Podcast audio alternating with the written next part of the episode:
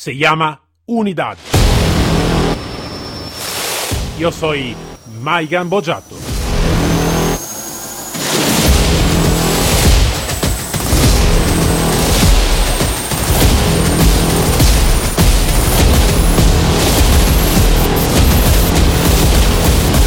Unidad K9.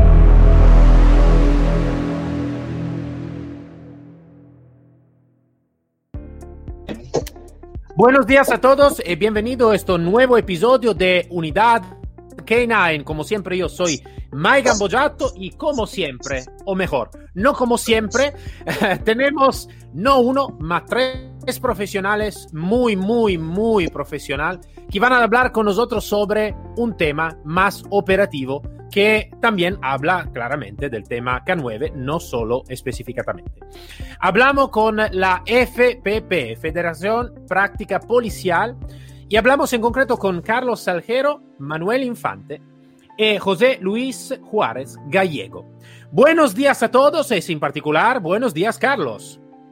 Buenos días. Buenos días. ¿Qué tal? ¿Todo bien? Buenos días. Desde Barcelona. ¿Todo bien por allá? Sí, de momento calor. Hoy calor. Ah, perfecto, perfecto, perfecto. Muy bien, muy bien. Bueno, Carlos, nos habíamos conocido en una, la otra semana eh, en, una, en una formación eh, espectacular que habéis, eh, habéis hecho vosotros, que me ha encantado, me ha gustado. Y digo, vale, vamos a hacer una buena entrevista, vamos a hablar un poquito más del tema operativo. Antes de todo, pero, así que a hecho una introducción muy rápida. Eh, me gustaría de conocer un poquito más la vuestra historia profesional, entonces si me podéis hablar un poquito más sobre vosotros. Mira, pues la asociación en sí, eh, lo, que has, lo que has conocido tú, en verdad está de hace poco. Ponle un par de años que empezamos ya un poco en serio a crear la asociación, ¿vale? Pero ya venimos de años atrás trabajando con sindicato, con el SUB, para ser concretos, de Policía Nacional, y entonces simplemente se trataba de que con, Juárez y yo, pues normalmente coincidíamos con otros compañeros que impartían clases o nosotros lo que podíamos hacer también en defensa personal o procedimientos policiales. Entonces siempre coincidíamos con compañeros y a través del SUB, eh, con sus precios razonables y también eh, con lugares lugares también que nos, que nos prestaban, nos dejaban, eh, instalaciones también de la policía, pues mira, podemos ir haciendo cosas.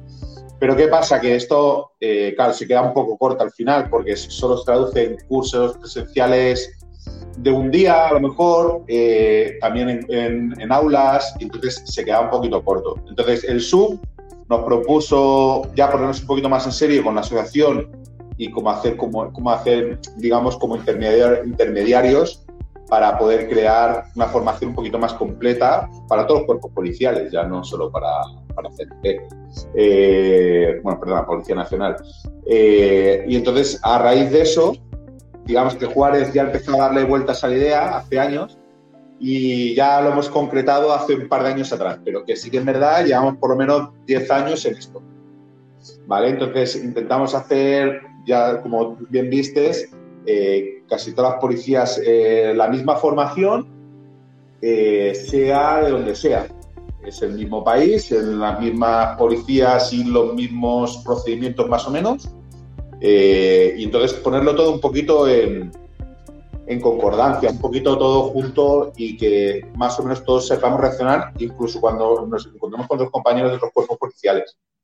Y al final se resume en eso, es volver a hacer cosas que hemos hecho en la academia, y que a lo mejor hemos dejado un poquito en desuso por el tema de la calle, que bien conoces, que ya sabes que, que bueno, mm, con el tema de que siempre estás en, el mismo ambiente con tus compañeros, siempre se entra relajación. Entonces, de esta forma, eh, llevamos a los compañeros que quieran a, a realizar estos cursos. Esto me parece muy interesante, Carlos, porque realmente es una cosa que vi en el, en el curso y lo que más me encantó, ¿no? De, de, adaptar lo que puede ser una teoría después a la práctica por la calle, ¿no? Lo que es la experiencia y todo. Entonces, propio de esta, de esta motivación, quiero de preguntarte qué opinas tú, qué opináis vosotros de el concepto de operatividad, ¿no? Entonces, Eh, así que he mirado también una formación muy concreta, ¿vale? Lo que a veces un poquito, lo que encontré también en algún país un poquito falla, ¿no? La, la, la, la parte de operatividad, ¿no? De hacer cosas que por ¿cómo se dice? La libreta, ¿no? Por el manual dicen una cosa, después por la calle va a ocurrir mil o mejor, diez mil cosas diferentes, ¿no? Entonces quiero de conocer más, y creo que en este va a contestar Manuel, eh, supongo, em, el concepto de operatividad y cómo necesita que ser una formación operativa. Hola, buenos días. Hola. eh, referente a la pregunta que realizas, operatividad, bien, sería más correcto eh, en, el mundo policial sería operativa, operativa policial. ¿Qué podemos entender por la operativa policial? Pues cualquier acción que va encaminada a la resolución de un, de un servicio, de, de un enfrentamiento y debería venir dada previa a un adiestramiento o formación que encauzase tu respuesta posterior en base a los conocimientos que tú antes has adquirido o experiencias adquiridas. Un poco iría por ahí.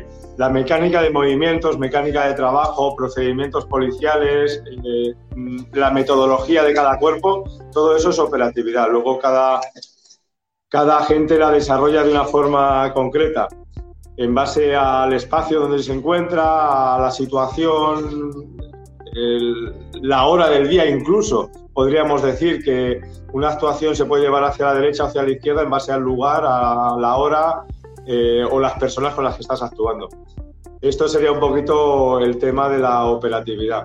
Cualquier tipo de acción mm, que te conduce a la resolución de, un servicio que te puedas encontrar. Claro, claro, claro. Y esto es algo, yo te digo, no sé, eh, aquí en España conozco muy poco de la parte formativa de capacitación. Eh, ejemplo, en algún país sí que está muy bien desarrollado, en otro país eh, muy mal desarrollado. Y hablo lamentablemente por la mi, también por la mi nación de origen, eh, donde a veces esto falla muchísimo, donde están a veces instructores que no saben realmente lo que pasa por la calle, simplemente han hecho un curso de formación para instructores, ¿no? Y después te van a decir, ¿no? Y una cosa que me acuerdo muy bien lo que tú dijiste, ¿no? En la línea de tiro, trabajando al disparo y todo, que, eh, y el concepto, ¿no? Lo que habíamos hablado también del libro de Grossman y todo, del acondicionamiento que tiene eh, un operador y que después de este acondicionamiento en la vida real sí que puede ser efectivo, en el bien tanto como en el mal. Es, una parte, es una parte muy importante. Esto que refieres es una parte muy importante. Eh, más que la formación que puedas recibir, es el adiestramiento que recibas. No, yo diría que formación y adiestramiento no llegaría a ser lo mismo. Yo no entiendo el mismo concepto. Formación sería leer y adiestrar sería mecanizar, en este caso. Un poquito yendo al hilo de, de los K9. Al K9 no lo formas, lo adiestras. Pues el agente de policía en este caso sería exactamente lo mismo. Y a propósito de este, de este tema, ¿no? de, la, de la operativa y, todo, eh, ¿qué opinas tú sobre el tema de la operativa K9? Que es un tema que a veces, por, a veces por los operadores mismos, que no están en este, ¿no? no están como K9, no están como instructor K9 o lo que sea, a veces, a veces es un poquito desconocido, a veces no sabes muy bien dónde puede llegar la operativa real K9. Em, entonces, ¿cómo, ¿cómo, la ves tú? ¿Cómo, para tu opinión, así que en la operativa vosotros estáis realmente y todo, ¿qué opináis vosotros y qué opinas tú sobre la operativa K9? Pues que actualmente es una punta de lanza por explotar como mínimo en territorio español.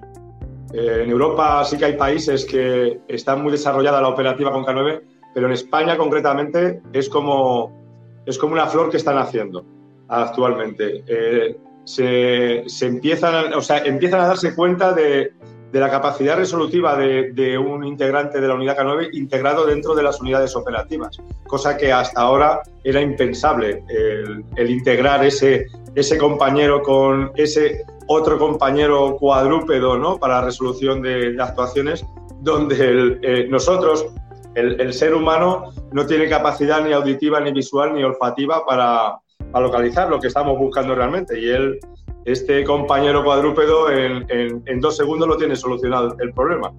Eh, pienso que a fecha de hoy es el futuro.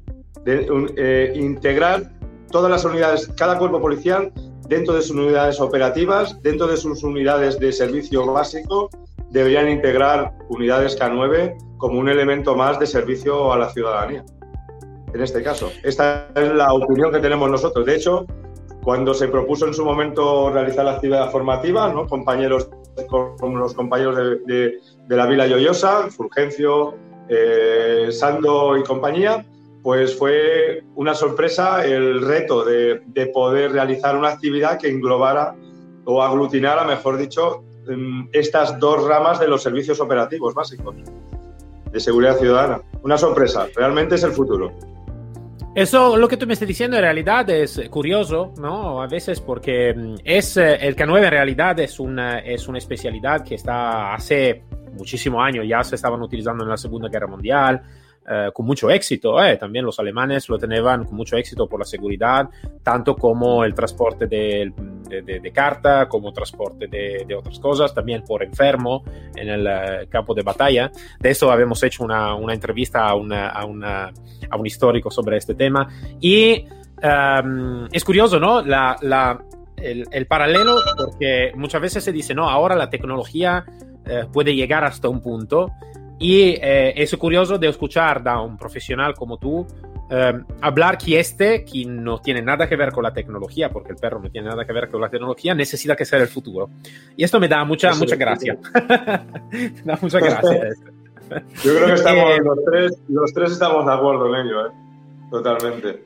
Esto, esto es importante, esto es importante, me da mucho la gracia porque muchas veces, sabes, a veces en algún sitio también ahora está el tema donde los K9 son los perreros, ¿no? Entonces, cambiar un poquito este chip, así que, sí que es una buena, es una buena, es una buena cosa.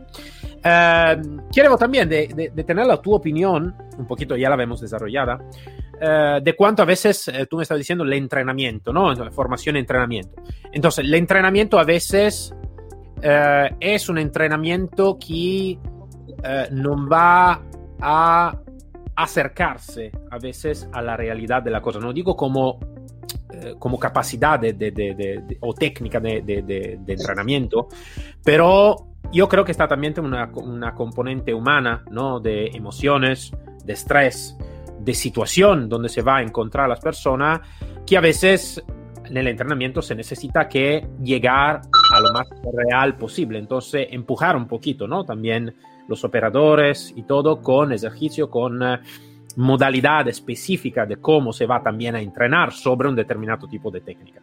Entonces, quiero saber más la, tu opinión sobre este tema y eh, si estáis de acuerdo, si no estáis de acuerdo y cómo se puede llegar a este, a este punto, ¿no? A empujar un poquito a los operadores a vivir experiencia un poquito más fuerte también.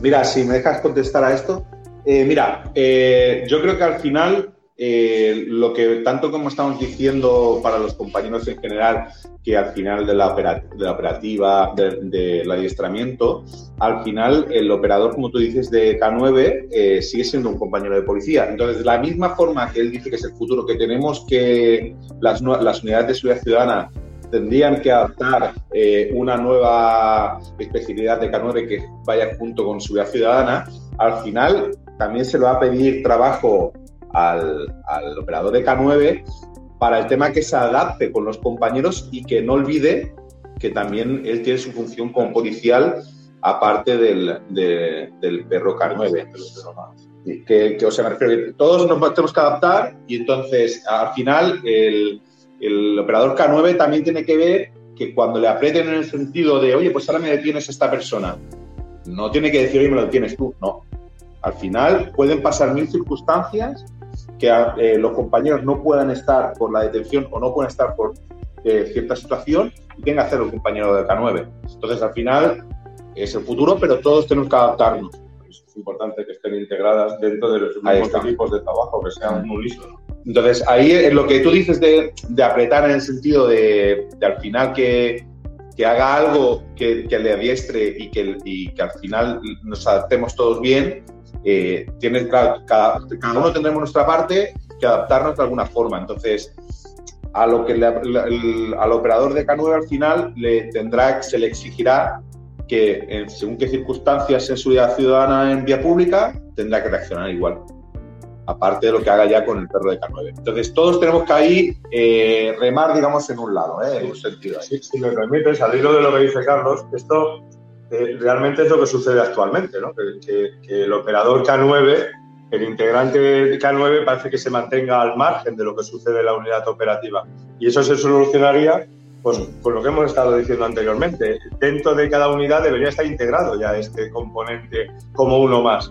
Eh, no entenderían que las unidades francesas que trabajan con perros del BRI y compañía, que el, compañero que va con el K9 fuese por libre y, él dijera que no puede entrar allí dentro. No, no, es, yo te lanzo el perro y luego entro yo. O sea, es uno más en este caso, eso sería impensable. Por eso hay que integrar, ¿no? ¿Verdad? Hay que integrar, hay que intentar que esto sea, si en una unidad eh, básica policial de, un grupo hay 10 componentes, integrar dos más, el portador del K9 más el K9, eh, en este caso. Este, este problema que creo que nos encontramos aquí en, todas las unidades al final, que es que los K9 van por otro lado. Son unidades que tienes que reclamar esa parte. Es el error. Entonces, al final, yo, supongo que...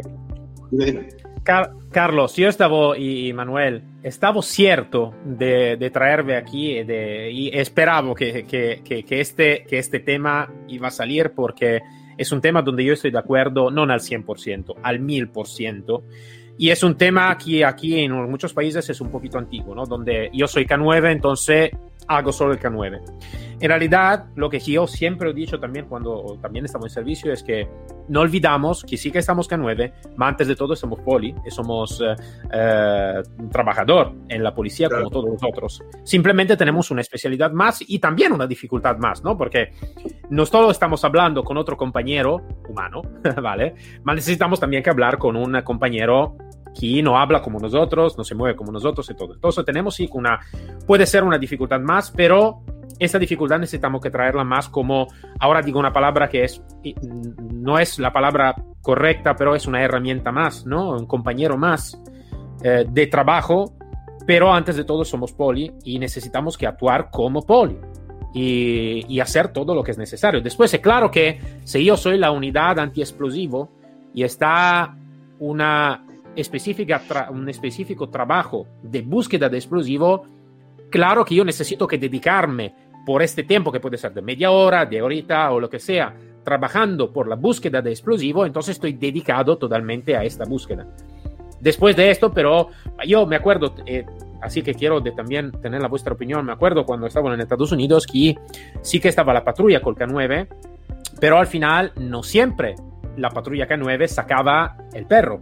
Entonces a veces estaba control policial cualquier, ¿no? Entonces la parada de vehículos, eh, entrar en un establecimiento, no sé si dice así, eh, lo que sea, y que se, a veces se hacía también sin perro. Entonces el poli, el poli K9 también hacía todo lo que es necesario que hacer como poli, simplemente tenía un compañero más en el coche que era el perro mismo, ¿no? Entonces no sé si este es el concepto que quieres también de tener. Es el concepto, además, es el de Manel en el sentido eh, es estricto, sería eso. Sería que tú estás en una, unidad normal y hoy toca trabajar con la unidad K9. Y es más, vamos, daría mucho juego en el sentido de que en los controles es que estaría mucha más faena, más de seguridad ciudadana, que no solo de tráfico, que con, con, los perros. Y luego habrá un día que, a lo mejor, como tú bien dices, el perro está en casa. Pues, perdona, el perro está en la, en la unidad y no sale a patrullar. Es más, y, lo, bueno de estas cosas serían que además que serían varios compañeros los que estarían en la unidad que podían tener en el tema de ¿no? Es complicado. No, no, es complicado que se lleve por el tema de, al final las infraestructuras que hay. El perro es un, es un ¿no? No, no, Sí, pero me refiero que, que, hubiera más de un perro.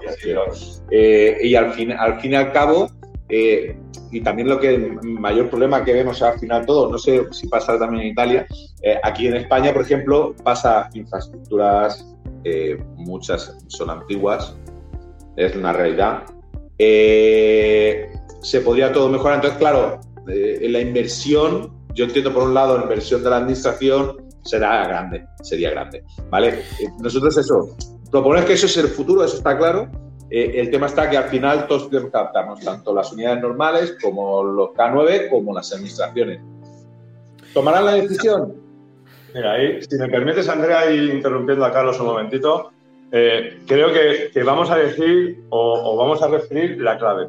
Lo que tiene que tener claro es que la administración se lo tiene que creer. La, seguridad, como concepto global de servicio al ciudadano, ha cambiado, se ha modificado. La policía ya no va pegando golpes solamente por todos lados. O sea, la policía se ha especializado, tiene ramas diferentes dentro de su trabajo y lo que está claro es que las unidades K9 integradas dentro de las unidades de seguridad es un integrante más. Pero sucede una cosa, eh, a nivel nacional los cuerpos estatales ese problema no lo van a tener. A nivel autonómico en España quizás ese problema no lo vayan a tener, pero a nivel local sí lo van a tener las policías locales este problema, dado que dependen del político que cambia cada cuatro años. Y entonces si hay un político que no le gustan, como ellos dicen, los perros, que no eh, un perro policía es un policía más, la legislación así lo recoge, eh, pues llegará y desmontará una unidad K9 porque a él no le gustan los perros o porque hay alguien de su partido político. Vamos, no vamos a entrar en esta dinámica, pero es que es la realidad. Manda la base, manda quien manda detrás de la policía, pues eh, podrá ofrecer un servicio de calidad o un servicio precario. Esa es la, esa es la realidad. Entonces, actualmente funcionan los, las unidades de K9 a nivel de policía local, funcionan, eh, y hay que reconocerlo, gracias al arrojo y al, y al empeño y al tiempo que destinan los compañeros que están destinados en esas unidades. O sea, sin ello, sin ese sacrificio personal, no sería posible tener unidades K9 a nivel local a fecha de hoy mismo ¿eh? en este país. Esto, esto, esto me estoy dando cuenta de este. Y, pero te digo, Manuel, sabes que en realidad este problema es un problema bastante global global porque muchas veces no está este tema de los K9 a veces está un poquito sujeto a como tú estabas diciendo no me gustan los perros no me gustan los perros. Eh, yo creo que siempre para mí la responsabilidad siempre está de las dos partes no seguro esta es una responsabilidad de lo que mandan de los políticos lo que sea. A veces pero también nosotros como K9 necesitamos que hacer un paseo más, más allá. Entonces, donde necesitamos antes de todo que partir de un concepto donde necesitamos que demostrar con número cuánto realmente somos efectivos. Ejemplo, ayer hablé la con una... La estadística es clave, la estadística. Esto, ¿no? Entonces, como decir, este año hemos hecho, no sé, X controles de, para registro de sustancias estupefacientes y habemos sacado X número el próximo año lo habíamos hecho todo con los perros y habíamos sacado X número. Entonces es como decir, vale, estos son los datos. Después, eh, claro, esta es la tu elección como político, pero ya tú lo sabes que los datos están hablando en una otra manera. Eh, ejemplo, ayer hablé con un jefe de la unidad de, fronteriza de Chile, donde eh, antes es un perro de búsqueda de frutas y verduras, ¿vale? Y antes lo hacían todo con rayo X, ¿no? Con mucho tiempo, claro, por pasajero, ¿no? Por llegar a después al sitio. Trabajando con los perros, el tiempo se va reduciendo de los rayos X, entonces la administración ha elegido de poner rayos X, los rayos X en un otro lugar y ampliar la estructura del aeropuerto para trabajar con perros y tener más unidad de la brigada K9.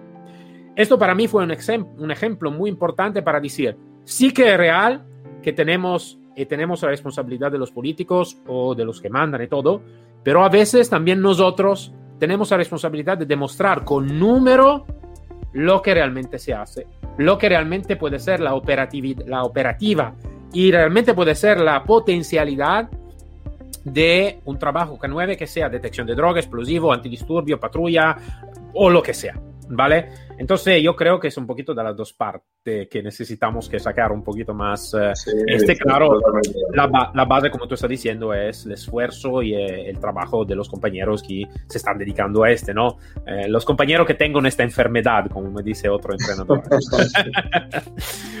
bueno, queremos saber también la vuestra opinión sobre el mi concepto de, de trabajo con, con, con, con, K9, ¿vale? A nivel de operativa, porque me gusta de tener también una otra visión de que no, no, es especialista en este, en este campo, pero es especialista y muy profesional en el campo de la operativa. Eh, para mí, el trabajo con los perros se va a dividir en cuatro fases fundamentales. Una es la relación con el guía, con el manejador, entonces tener la relación con el perro. Segundo, el, el, entrenamiento sobre la conducta, ¿no? Entonces, cómo trabaja el perro, cómo se mueve, qué hace y todo. Después está la formación, o mejor dicho, como tú estabas diciendo, ¿no? el entrenamiento sobre la especialidad, que puede ser la detección de droga, que puede ser la detección de explosivo, el patrulla, eh, el antidisturbio y todo. Y después una última parte que a veces no está, no tiene nada, no, no está en consideración por los K9 veces, que es el trabajo operativo sobre escenario específico, donde no se trabaja más solo a, vale, el perro ha detectado esto, muy bien, vamos adelante. No, es te pongo en un escenario específico con un estrés creciente, con, um, imagínate como el escenario que van a hacer a veces el ejército o todo de esta tipología. Para mí esta es la parte fundamental por llegar a una operativa K9 eficiente que puede trabajar realmente por la calle con un nivel de eficiencia que puede acercarse más, uh, más alto. Esta es la mi opinión. Entonces quiero saber la vuestra opinión sobre este tema. Bien, mira, eh, al hilo de lo que comentas, eh, está claro que a la hora de realizar las actividades formativas de, en, encauzadas a la asimilación de conceptos por parte de, del ser humano, eh, la otra noche, en el último ejercicio que pudiste sufrir en tus carnes, en, en Villa Llorosa, eh, en la parte, hubo una parte, me gusta sufrir tu carne, me, me, gusta. ¿Cómo, ¿Cómo, cambian las cosas, verdad? De, de, de, verlas de día a verlas de noche, a, a trabajar con personas que no conoces, eh, pues al, al, al, integrante del K9 le sucede exactamente lo mismo. Mm, ahí estábamos trabajando al unísono eh, por binomios, compañeros de la China, compañeros de Guardia Civiles, compañeros de Policía Nacional, compañeros de Policía Local, de todo el territorio nacional, con lo cual el, objetivo era uno. Pero los compañeros de la K9 eran los que no estaban acostumbrados a trabajar en, el trabajo que estábamos haciendo nosotros. Entonces, cuando entraron los compañeros con nosotros, sinceramente fue una grata sorpresa porque eh, el llevar a un escenario lo máximo real posible con una distorsión de la realidad que hubo en aquel momento allí, de conceptos, de, información que recibe tu cerebro, el perro eso no lo va, no, el, el K9 no lo va a asimilar como, como humano. Es el guía el que se lo tiene que hacer transmitir. Si el guía no está acostumbrado a trabajar en esos escenarios, lo que le va a transmitir a su compañero eh, como guía es nerviosismo, inquietud, incertidumbre y no lo va a poder guiar correctamente. Eh, por eso veníamos a decir antes, como equipo de formación, que es una punta de lanza integrarlos dentro de, todos los trabajos básicos operativos, mmm, como uno más. Eh, no me tiene que sorprender sentir el K9 pegado a mi pierna eh, o, el, hocico húmedo que me está tocando el brazo cuando he realizado una pesquisa por el, en la esquina al girar en el suelo. No tengo que sorprenderme, debería estar acostumbrado, igual que ellos, nosotros a ellos a nosotros. Es complejo. Real, realmente llevar a, escena, a escenarios que se asemejen a la realidad lo máximo posible eh, es complicado, pero no imposible. La otra noche lo comprobaste, conseguimos nuestro objetivo que era eh, pasar de una realidad de, de, una izquierda a una realidad de una derecha y crear una duda de quién realmente era la persona que era autora de lo que sucedía allí dentro. Ese era el objetivo buscado, ¿no? Eh, el compañero que entró dentro, los dos compañeros que entraron dentro con sus, con sus K9, desde luego lo, ellos lo expresaron después. Esto es lo que hay que hacer cada día. Independientemente de adiestrar al animal para la búsqueda de diferentes ¿no? sustancias estupefacientes, personas, perro de ataque, todo Ahí quizás un perro de ataque no hubiera tenido ningún problema, pero un perro de búsqueda sí podía tener problemas la otra noche en ese ejercicio en una condición luminosidad cero y en un espacio cerrado donde hasta los compañeros que entraron allí en el debriefing posterior, eh, alguno no, no, tenía claro todavía si en una situación real hubiera vuelto a casa. Es, es, ahí es donde va, a esas reflexiones. Y los compañeros de K9 creo que hicieron exactamente lo mismo, al hilo de lo que estabas preguntando. Sí, sí, sí, sí claro, formas, claro también podrías decirnos lo que sentiste tú al estar ahí dentro? Lo que. Ah, Aún, mí- aún- aún está sudando todavía. Claro, yo, que yo Sí, ya- ya- que yo ya me estás recuerde, te veía- que yo Ya me estás recuerde ahí te veía en tensión encima mío, ¿eh? Ya me estás poniendo incómodo. No, es que broma. No, eh, no, te digo, fue muy impactante porque, claro, antes de todo, es una actualización de todos los procedimientos que tengo yo y también un poquito de mal ejercicio, ¿no? Porque después de años no operativo, claro. eh, entonces fue interesante y interesante enfrentarme a alguna situación que para mí son situaciones muy complicadas. Para mí tener perro atrás, porque me acuerdo de la intervención que estaba yo, estaba un perro atrás de mí, para mí está todo normal y, y- y está correcto. Me, escucha, me, me- me da más respaldo, ¿no? Tener eh, mi perro es como una, una mi área de confort, ¿vale? Entonces fue, fue muy interesante y, y creo que una situación como esta, eh, donde, eh, donde realmente se pone lo más real, la más realidad posible, es algo que se necesitaría que hacer muchas veces. ¿Por qué? Porque a veces van a, sal- a salir vicio que habemos tenido en todo nuestro año de servicio, eh, que simplemente está, es un poquito del concepto de cómo, cómo hablo yo, ¿no? las cuatro fases de, de, de aprendimiento, ¿no? Inconsciente, incapaz, eh, ¿no? Em, consciente, incapaz, consciente, capaz y inconsciente, capaz. Cuando llegamos a inconsciente, capaz, eh, tenemos vicio, ¿no? Que, que, que lo hacemos sin pensarlo, pero lo estamos haciendo. Entonces, si no está algo, y no está ninguna situación, que te va, no está un Emanuel Infante que atrás te dice, ¿qué estáis haciendo? ¿Vale? es, es algo de complicado porque tú no te das cuenta. Y da un lado, has Manuel o Carlos o Luis que te dice qué estáis haciendo. Del otro lado, no está nadie que te dice nada y tú regresas con, eh, con, una- con, una- con un, con un, eh, entorno de madera en casa. ¿Vale? Entonces, creo que es algo que se necesitaría que hacer más veces que una vez, no sé, al año, una vez al mes, necesitaría que hacer muchas veces. ¿Por qué? Porque estamos en la calle. Y, esto lo puedo traer no solo por la policía, lo puedo hablar de la búsqueda de rescate, de la protección civil, le podría hablar de, todo, lo- todas las cosas. Todo lo que son operativo necesitaría, necesitaría no como gusto, ma como deber de hacer algo de eso. Entonces, este es el feedback.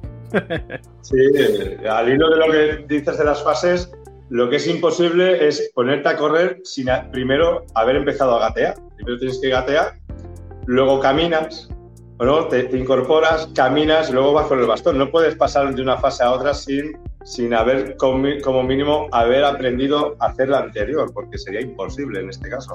Pues al hilo va por... Las intenciones van por ahí. Sí, sí, seguro que sí. Bueno, eh, estamos eh, acabando el episodio. Me gustaría hablar más, pero tenemos un tiempo de media horita. ¿Dónde podemos encontrar? Entonces, si alguien dice, "Ay, hostia, pero esto, esto me gusta. ¿Dónde me podemos encontrar? Luis, que hasta ahora no has hablado.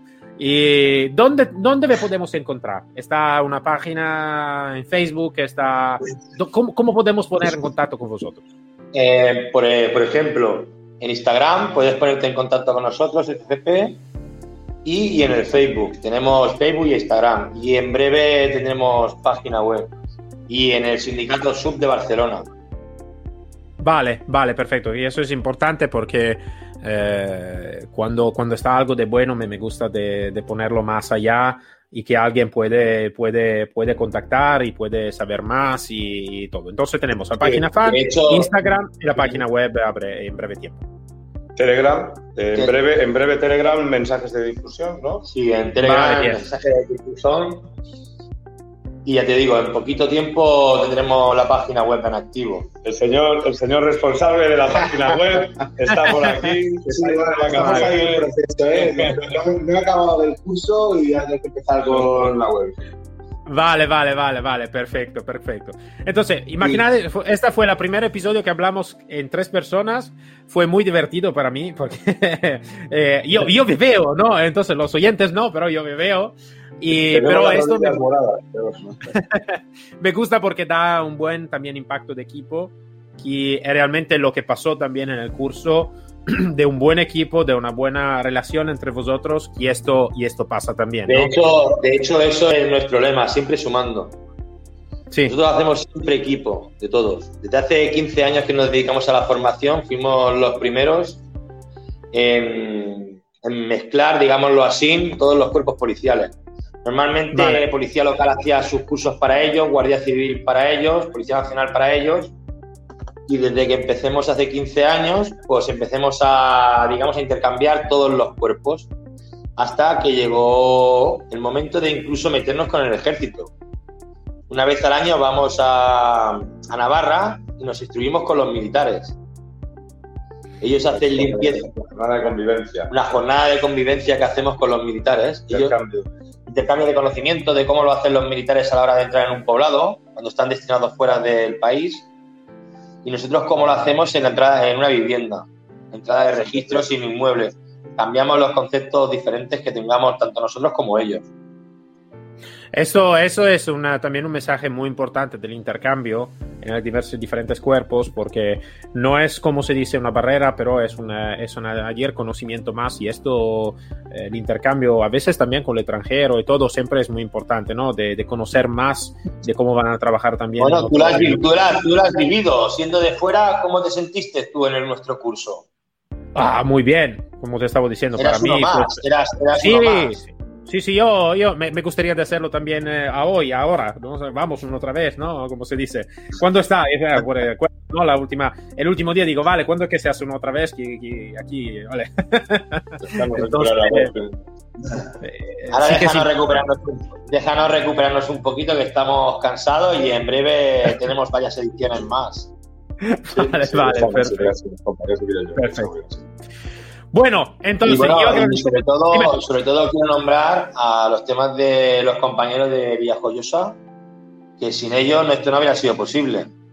Claro, claro, claro. Y todos los compañeros que vinieron de, todo, de todas partes de España, como tú desde Málaga, los que vinieron de Granada, vinieron de Córdoba, los que vinieron de Galicia, los que vinieron de Madrid, los de Cataluña. Sí, sí, sí, sí.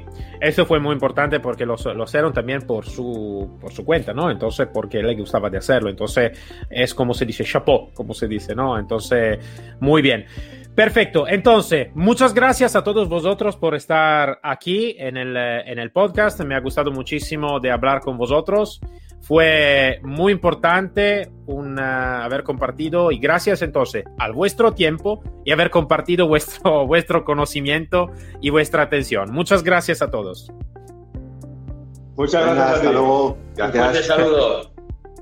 Nos vemos el, el, eh, próximo episodio de Unidad K9, siempre con mí, Mike Gambojato, y con otro profesional y otra historia. Hasta luego todos.